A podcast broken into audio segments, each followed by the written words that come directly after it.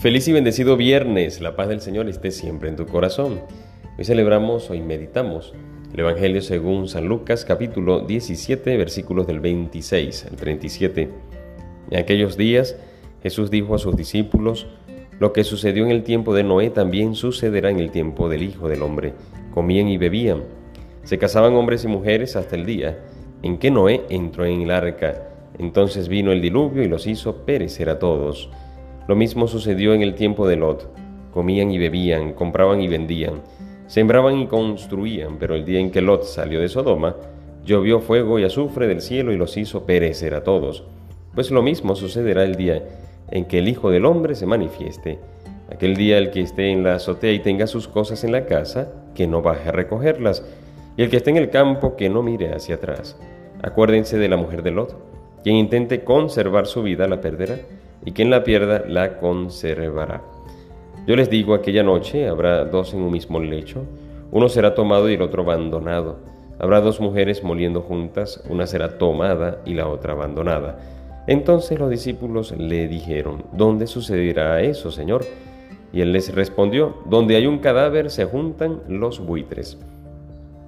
En este Evangelio del día de hoy, viernes, estamos eh, dándonos cuenta cómo el Señor nos lleva al Génesis.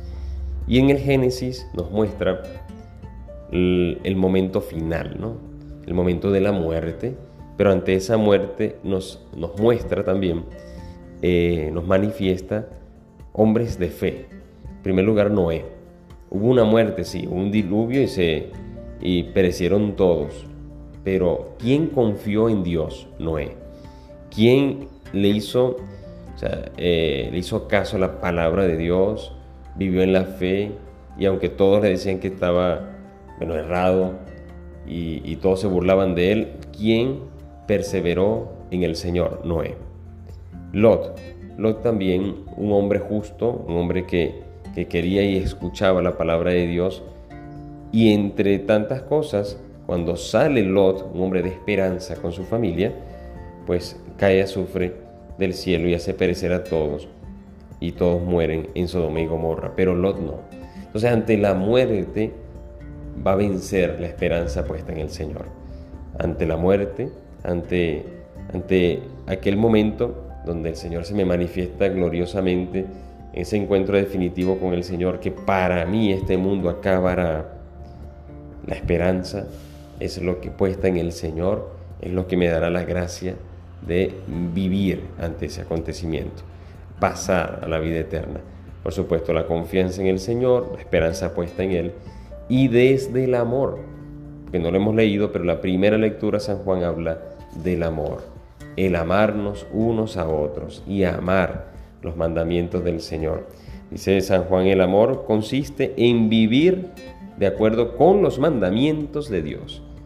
¿Quién vivía de acuerdo a los mandamientos de Dios en este Evangelio? Noé, Lot también vivía de cara a Dios.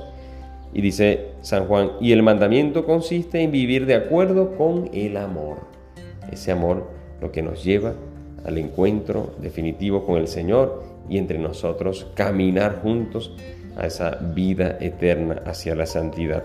Por último dice, donde hay un cadáver se juntan los buitres. Habla también de la muerte, pero habla de mi presente de ese pecado que puedo estar viviendo o este, esta gracia que quiero recibir.